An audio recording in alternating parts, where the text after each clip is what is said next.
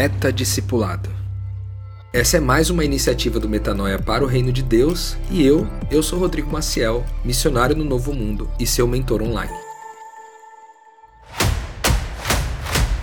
E aí, galera, graça e paz. Hoje é sábado, é dia de Metadiscipulado, mais um dessa subsérie dentro da nossa série, dentro do, do, do programa. a gente está fazendo aqui um encadeamento de informações para você ficar repleto aí de, de experiências e de feedbacks e de ideias para você lidar com essa vida louca aí do discipulado que a gente é, escolheu, né? Essa vida de ser parecido com Jesus e de revelar quem Deus é no mundo, meu Deus, é um desafio muito grande. A gente falou eh, nessa minissérie sobre essa, os desafios, né, o obstáculo de quem é casado, depois o obstáculo de quem está tendo um relacionamento né, de pré-casamento sério. E, e agora a gente vai falar da vida de solteiro. Hoje é, é a minha situação aqui. Né? Eu tenho aprendido muito com relação a isso nos últimos anos e eu acho que algumas coisas são legais para poder compartilhar com vocês aqui. É, eu, eu creio que é, para quem é solteiro e se entendeu como alguém que vai viver o discipulado, eu tenho certeza que se você levar a sério o que o discipulado é, você vai encarar muitos desafios e muitos obstáculos nessa área da vida, na área sexual. E tudo isso por quê? Porque é, esse propósito de vida, né, de ser parecido com Jesus, ele é contracultural, então naturalmente ele gera muitas tensões no mundo das relações, né? É, primeiro porque quando você é discípulo de Jesus, você se anuncia, isso fica claro para quem você convive. Às vezes não por conta do que você diz, mas por conta de como você vive a vida que você escolheu e tudo. Você vai é, criar né, algum, algumas tensões nas pessoas à sua volta. Tensões essas que têm a ver com o propósito de vida delas. Propósito esse que vai muitas vezes é, mostrar que a pessoa não tem coragem, às vezes, de dar grandes passos né, nessa direção. E isso, é, no primeiro momento, cria uma tensão no relacionamento, de forma que quando você está se, se aproximando de alguém para construir de repente um relacionamento afetivo, a pessoa vê que você escolheu um propósito de vida desse, ele é confrontador para a pessoa.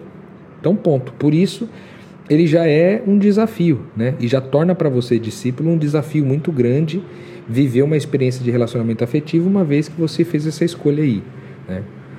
Algumas pessoas escondem isso do cônjuge enquanto é, conversem. A gente vai falar sobre, sobre isso mais para frente um pouco, se isso é saudável ou não. Né? Mas basicamente isso, esse propósito de vida é, de andar na contramão, né? Porque veja só, Jesus ele é todo contracultural, né, cara? Jesus ele perdoa as pessoas que fizeram mal para ele, Jesus reparte o que tem, né? Tudo que cai na mão dele, ele dá graças e reparte. Jesus não tinha onde reclinar a cabeça, Jesus era movido pelo Espírito Santo, né? O Espírito Santo é quem dava a direção da vida dele. Então, tem muitas coisas aqui que que, que são complexas para quem decidiu viver um relacionamento, né? Então isso cria tensões. Logo de cara eu digo para você que é desafiador por causa disso, né? A, o propósito de vida de ser um discípulo de Jesus ele é extremamente relacional. Então é, muitas vezes o que há de expectativa na vida das pessoas que estão se relacionando afetivamente é que você tem uma exclusividade da atenção da pessoa. E o, e o discípulo está na contramão disso, né? Porque ele está o tempo inteiro envolvido com pessoas. E isso pode é, acarretar em muitas consequências ali, desafios também dentro da relação, né? É, eu acho que vale a pena considerar também que ainda existe para muitas pessoas muitos pressupostos né, religiosos, muitas tradições. Existe um jeito de se construir uma família né, que passa ali por você conhecer alguém da mesma religião, e aí você namora com essa pessoa, você conhece a família dela, aí você noiva, aí você casa, aí tem as cerimônias no meio do caminho, tem as oficializações, tem a bênção do pastor, tem a bênção dos pais, e assim e assim vai, né? São muitas tradições, muitos pressupostos religiosos, né? E também tem muitos tabus nessa área, de forma que é, isso também dificulta, né? Porque é engraçado, muitas pessoas criam seus filhos para amarem a Deus, acreditando que levando eles para a igreja eles vão amar a Deus, mas quando eles tomam uma decisão de vida, de dedicar a vida deles exclusivamente para Deus, muitas famílias bugam e, e, inclusive são contrárias a essa decisão, porque sabe que esse filho vai ter muitos desafios, dentre eles o desafio na área relacional, na área afetiva, nesse propósito de alcançar alguém com quem dividir a vida, né? É, e por conta dessas tradições que, que estão estabelecidas no nosso meio, há também muitas expectativas, né? expectativas de formas, expectativas de como as coisas são apresentadas para a sociedade, né? E isso também é muito dificulta muito o processo, né? Porque você está querendo construir uma coisa saudável e, e por isso você você tem todo um jeito de fazer isso, só que por conta das expectativas do, do, do cônjuge ou por conta das suas expectativas, é, esse processo acaba criando muito mais conflito fora de hora do que de fato é, poderia ser bem-vindo. Outra coisa também é que todas essas expectativas, essas tradições, por conta é, das pessoas, tanto você que está nessa caminhada de discipulado, quanto aquela pessoa que você escolheu caminhar, é, que às vezes não decidiu sobre isso, às vezes ama Jesus, ama Deus, mas não tomou essa decisão é, também carrega são as culpas e as vergonhas, fruto de uma vida que, que não conseguiu acompanhar as expectativas as, das tradições, né?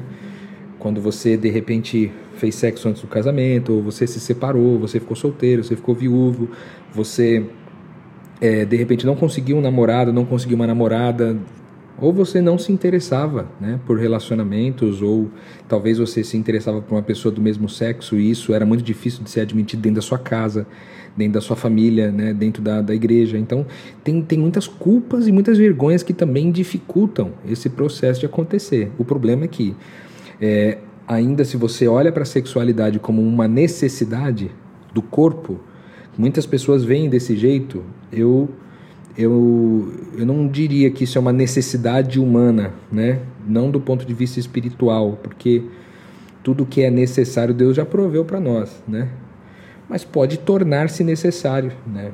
Pode, pode, pode ser uma necessidade, mas não necessariamente é, né? Então, esses desejos, eles continuam ali em nós, né? Os desejos sexuais, os desejos, né? De, de estar com alguém, de, de dividir a vida, de praticar né, a relação sexual e tudo mais, essas coisas elas permanecem. Então, considerar todo esse contexto para trás que eu falei, junto com os desejos, a permanência dos desejos, também é uma tensão importante, né, para todo mundo, inclusive para quem tomou essa decisão de ser um discípulo de Jesus, né. Aí, junto com isso tudo, tem a, o lance da revolução sexual, né, que basicamente é, fez com que fosse mais admitido socialmente a questão da homossexualidade, da liberdade sexual, em, em especial da mulher, né? Porque do, do homem já era um pouco mais admitido é, socialmente, embora tenha suas questões, isso daí, mas é, a, a, da mulher passou a ser mais admitida, né? e, e, aí você tem uma mudança né, soci, é, sociológica muito forte, né? é, uma mudança no comportamento social muito grande, no comportamento dos sexos, né? Muito grande. Você também tem, com o fato da internet, você tem as questões com pornografia, você tem mais inform informações sobre abusos, né? Como que você identifica uma relação abusiva? Isso aí ficou mais alastrado do que nunca. Né? Como que você identifica relacionamentos tóxicos? E tudo isso vai, você vai colocando isso tudo de ingrediente numa panela e vai ficando tipo assim, quase impossível tu ter um relacionamento, entendeu? Já pelo contexto social. Independente até, aqui, talvez eu poderia até substituir tudo isso aqui que a gente falou sobre a vida de um discípulo e dizer que isso aqui é para a vida de todo mundo. Ou pelo menos de todo mundo que teve alguma vivência religiosa, dentro do especialmente do mundo cristão, mas isso vale para todo mundo, beleza? Então, é, a dificuldade de você viver um relacionamento hoje, é, ela é, ela tem vários tentáculos, né, de causas, de forma que a gente não pode é, reservar a uma delas a causa de tudo.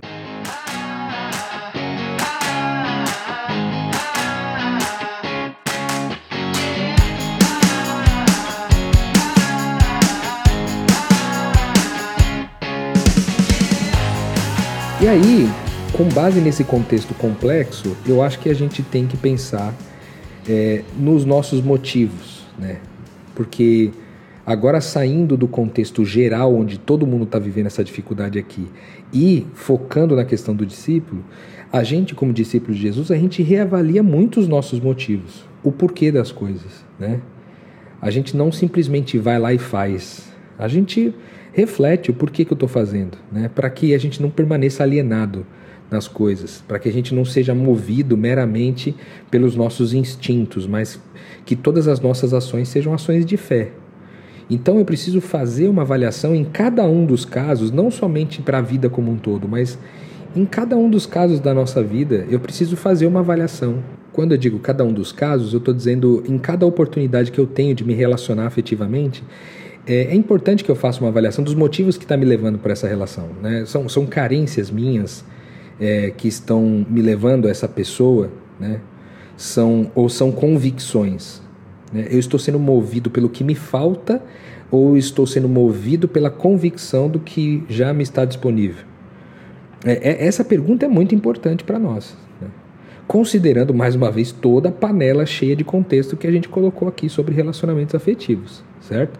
Não é fácil, ou seja, você está incluindo mais uma avaliação sobre um assunto que já é mais difícil certo? Então você está ali avaliando se suas ações elas estão motivadas por carência ou por convicção. E aí, é, quando você então entendeu que é por convicção que você está sendo movido ou por carência, vai caber aqui um pouco da conversa sobre responsabilidade.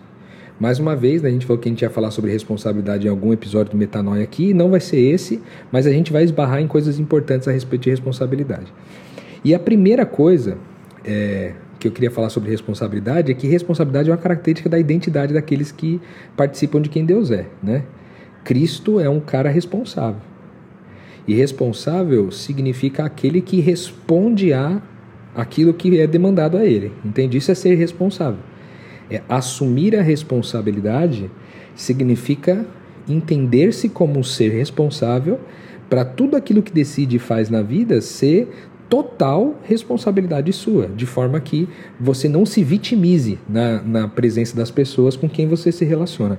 Aqui já começa um ponto muito forte, cara, que é você é responsável por qualquer relação que você se, se mete, de qualquer tipo.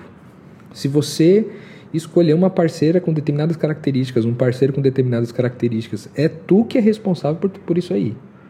Por que, que eu falo isso? Porque muitas vezes, quando a gente se relaciona, uma das coisas que a gente viciou em fazer é falar mal do cônjuge, é falar mal do pretendente, é falar mal da pessoa que você de repente foi rejeitado por ela, né? Sendo que toda a responsabilidade por esse movimento será sempre seu. Toda a responsabilidade será sua certo? Então, a responsabilidade ela passa por vários pontos. O primeiro deles é a questão da comunicação e da transparência. E quando a gente fala de comunicação e transparência, é a gente sempre quando a gente se movimentar na direção de alguém, querendo construir algum tipo de relacionamento, que a gente comunique. Eu sei que às vezes a gente não sabe que tipo de relacionamento a gente quer com aquela pessoa. A gente só está conhecendo ela e está tudo bem. Mas que fique claro na conversa que fique claro na aproximação, que fique claro nessa, nessa abordagem que você vai fazer, que é, o que vocês estão fazendo ali é se conhecer. A meramente se conhecer e não tentando uma relação afetiva, porque essa falta de comunicação, essa falta de transparência vai criar muitos problemas lá na frente. Deixar as coisas no subjetivo não é responsável, né? A responsabilidade é tendo admitido que eu quero né, tendo avaliado o que eu quero dentro de mim, eu comunico para o outro que está participando desse meu movimento. Eu sei que tem hora para você fazer isso aqui. Talvez a gente podia fazer aqui um depois um bate-papo só com gente solteira, para a gente poder obter mais opiniões das pessoas. Eu vou até deixar essa ideia anotada aqui em algum momento. Mas essa comunicação e essa transparência elas são fundamentais de forma que você diga claramente o que você quer, né? E não fique fazendo jogos, né? é, que eu acho que é uma coisa que inclusive poderia ter sido até dito na, no episódio passado sobre relacionamento de casais, né? Que basicamente é uma das coisas que tem muito em vida de casal são os joguinhos. Tipo assim, Muitas vezes você esperava que a pessoa ela se adiantasse numa atitude com relação a você, porque você acha que isso é o básico, você não comunica para ela o que você espera, e aí essa coisa não vem. E aí você vai achar que a pessoa não gosta de você, não ama você, mas porra, se você sabia o que você queria, por que você não comunicou? Entende? Esperar que o outro dê o passo, né? Esperar que uma comunicação, que um entendimento sobre você chegue no outro sem que você tenha dito para essa pessoa, é uma expectativa com que já nasce com, com a certeza da frustração, certo? Então esse é o primeiro ponto. O segundo, com relação à responsabilidade, é que todo passo que você der na direção de alguém vai criar uma realidade. Então, é, não dá para a gente simplesmente dar passos na direção de alguém e achar que não tem é, reverb isso aí. Pode acontecer um monte de coisa. Você pode se aproximar, pode essa aproximação pode encontrar eco do lado de lá, pode não encontrar. Vocês podem criar um conflito entre vocês, vocês podem perder uma amizade, vocês podem construir uma amizade melhor, vocês podem casar, pode ter filhos, não sei, cara, mas o importante é você entender que cada passo que você der na direção de criar uma realidade, que você saiba que tem uma realidade nova sendo criada e que mais do que isso há uma participação da vontade de Deus nisso daí, certo? Porque a gente já falou sobre isso aqui. Quando eu quero uma coisa, é Deus querendo. Quando eu entendo que eu participo de quem Deus é, o Espírito Santo me habita. Então, quando eu dou um passo na direção de alguém querendo alguma coisa, é Deus querendo alguma coisa. Mas muitas vezes eu não consigo ter acesso ao que Deus quis num primeiro momento. Então, por, que, como que a gente traz isso para a prática.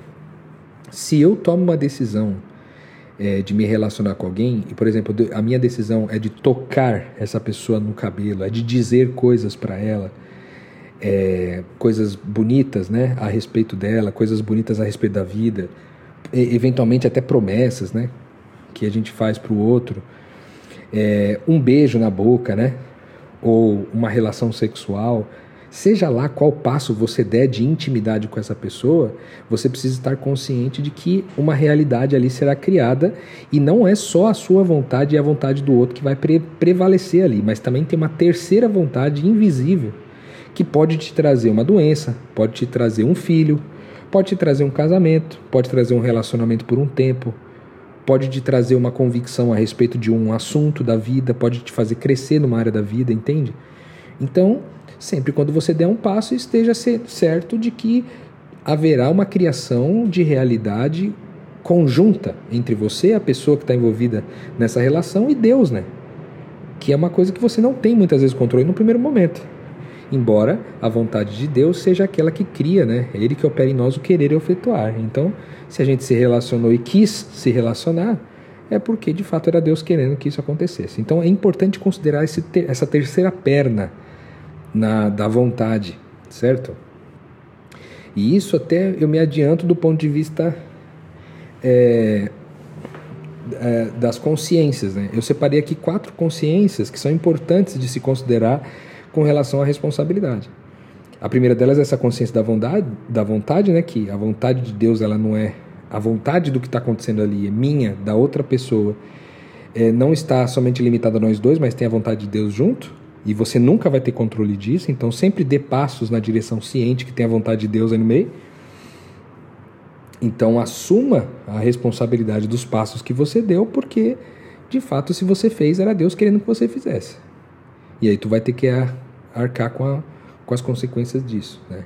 Isso envolve, por exemplo, cara, tu decidiu fazer ter uma relação sexual com alguém, de repente você decidiu fazer essa relação com ou sem camisinha, você de, decidiu é, tomar um, uma direção é, nessa relação onde há a possibilidade do filho, do nascimento de uma criança, seja ela uma criança objetivamente falando, é um ser humano, ou qualquer outro projeto que poderia nascer em, é, a partir dessa, dessa união de duas pessoas, é, vocês vão, vão conduzir essa coisa em comum. Se essa criança vier, né, ela será filha sua e da outra pessoa.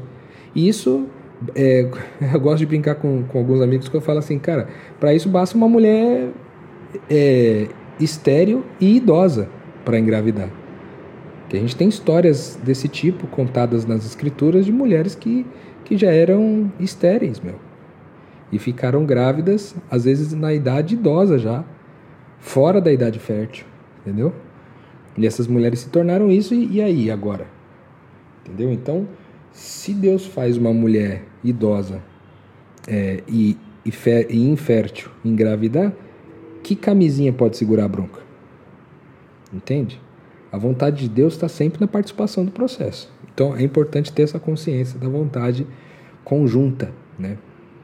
Além disso, há também a necessidade de a gente ter consciência de graça. Né? Lembrando lá nos nossos primeiros episódios aqui do Meta Discipulado, lembrar que eu fui perdoado de tudo que eu fiz, de tudo que eu faço, de tudo que eu ainda vou fazer. De forma que Deus não está apegado aos meus comportamentos, Deus não está em, em observação daquilo que eu faço de fazer. Deus está me dando constante convicção de identidade, né? Para que eu possa viver uma vida segundo o coração dele, mas que cair e levantar, que errar, que dar passos esquisitos, faz parte do processo. Por que, eu estou falando tudo isso? Porque se você considerar esse, esse caldeirão né, gigantesco de, de, de problemas para poder se relacionar que a gente falou hoje, muitas vezes você não vai, você vai decidir, cara, melhor ficar solteiro pro resto da vida. E de fato, Paulo tinha tomado essa decisão. Ele falou, cara, é melhor mesmo viver como solteiro. Para quem vive o reino de Deus é melhor, porque daí não fica com o coração dividido. Né? 1 Coríntios 7. Aí você não fica com o coração dividido. Agora, quem escolhe se relacionar, divide o coração e vai ter problema pra caramba.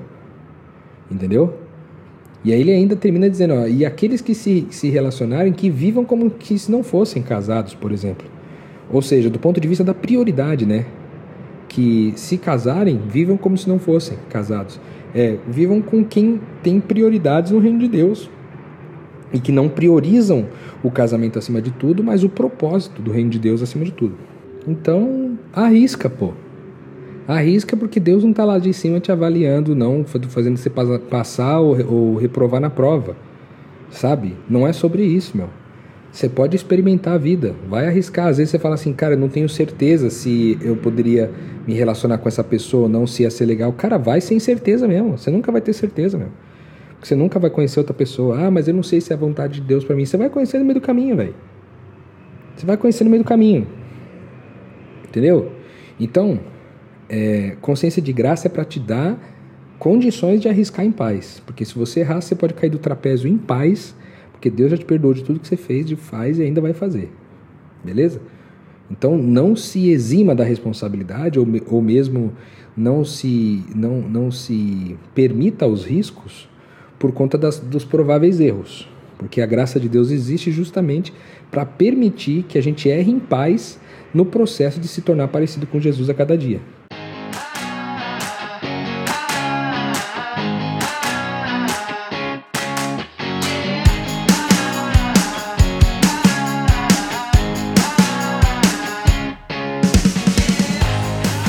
Inclusive, isso vai remeter a outra consciência, né? a terceira consciência, que é a consciência da identidade. A gente falou da consciência da vontade, né?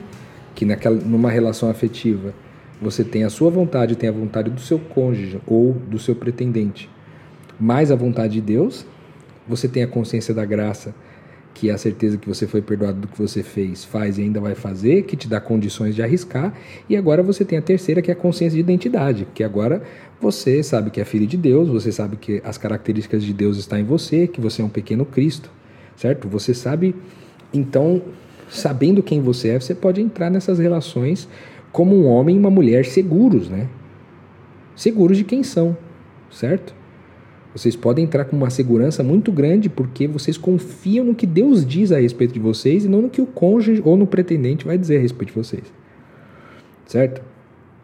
Então, a consciência de identidade é importante para o processo da responsabilidade. E por último, é a consciência da glória, né? que também tem total a ver com a identidade, né? mas eu quis fazer um recorte da identidade aqui para destacar a glória como um ponto fundamental, que é o quê? A glória, a gente já estudou aqui no Metanoia, é um conjunto entre verdade, vontade, bondade e beleza, certo? é quando essas quatro coisas estão simultâneas numa relação, ela revela a glória de Deus. Então imagina que eu estou na direção de me relacionar com alguém. Eu estou na direção de me aproximar, de paquerar alguém ou de, de construir um relacionamento afetivo ou querer de alguma forma me, me aproximar é, afetivamente ou sexualmente de alguém, eu vou considerar essas quatro características como parte de todas as minhas abordagens e de todas as minhas interações e de todas as minhas reações. Aquilo que eu estou falando, aquilo que eu estou fazendo, as minhas decisões, elas contemplam vontade, verdade, bondade e beleza. Então é essa direção que eu vou tomar para minha vida, certo? Então, esse é um ponto importante. Agora, eu queria além da responsabilidade, abrir para você uma outra postura que eu acho que pode ser muito bem-vinda para quem é discípulo e é solteiro, que é a distribuição da libido. Por que, que eu digo isso? O que, que é libido? Né? A libido é essa, esse impulso, essa vontade sexual. Só que quando a gente pensa nisso, né, você que está ouvindo a minha aí, você deve imaginar, pô, o Rodrigo tá ficando louco, mano. O Rodrigo tá falando que distribuir a libido é pegar todo mundo geral. Não. Não é isso. Primeiro porque eu preciso entender o que, que sexual significa, né? Sexual é muito mais do que o coito, do que a relação pênis, vagina ou qualquer outra que, que gere esse, essa questão, né? Que produza ou que seja o efeito desse, desse movimento erótico. Sexualidade envolve muitas coisas, envolve toque, envolve afeto, envolve ouvir, envolve falar, né? envolve cheiros, envolve abraços, envolve companhias, envolve rir, rir juntos, envolve muitas coisas. Sexualidade é muito mais amplo, né? Então, quando a gente diz libido, a gente está falando é, desse, dessa libido, desse, desse sexo como algo muito maior do que meramente a relação sexual, beleza? E aí, quando eu digo distribuir a libido, eu estou dizendo sobre você não se afeiçoar apenas a uma pessoa para a vida, né? mas que você tenha amigos, você tenha pessoas com quem você é, é, troca né? É, gestos sexuais, como por exemplo abraços, beijos, né? tempo junto, ouvir, falar, carinho, né? Porque a gente não precisa necessariamente ter uma relação afetiva com alguém para poder trocar essas coisas. Lembrando sempre, lógico, que a gente está falando de um relacionamento de alguém que é um pequeno Cristo, é um filho de Deus e, portanto, ele é transparente e comunica as coisas, certo?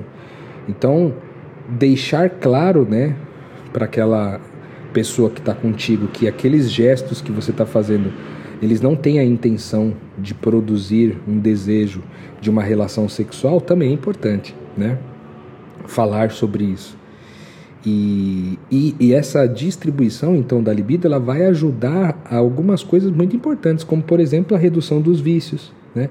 Porque quando, por exemplo, você se afeiçoa apenas a uma pessoa e você deposita todas as suas expectativas relacionais, todas as suas carências numa única pessoa, o que vai acontecer fatalmente é uma dependência emocional, é uma dependência sexual, financeira, né? E todo tipo de dependência ela não é saudável no reino de Deus, porque a gente a gente é, idolatra aquilo do qual a gente de, de, depende certo?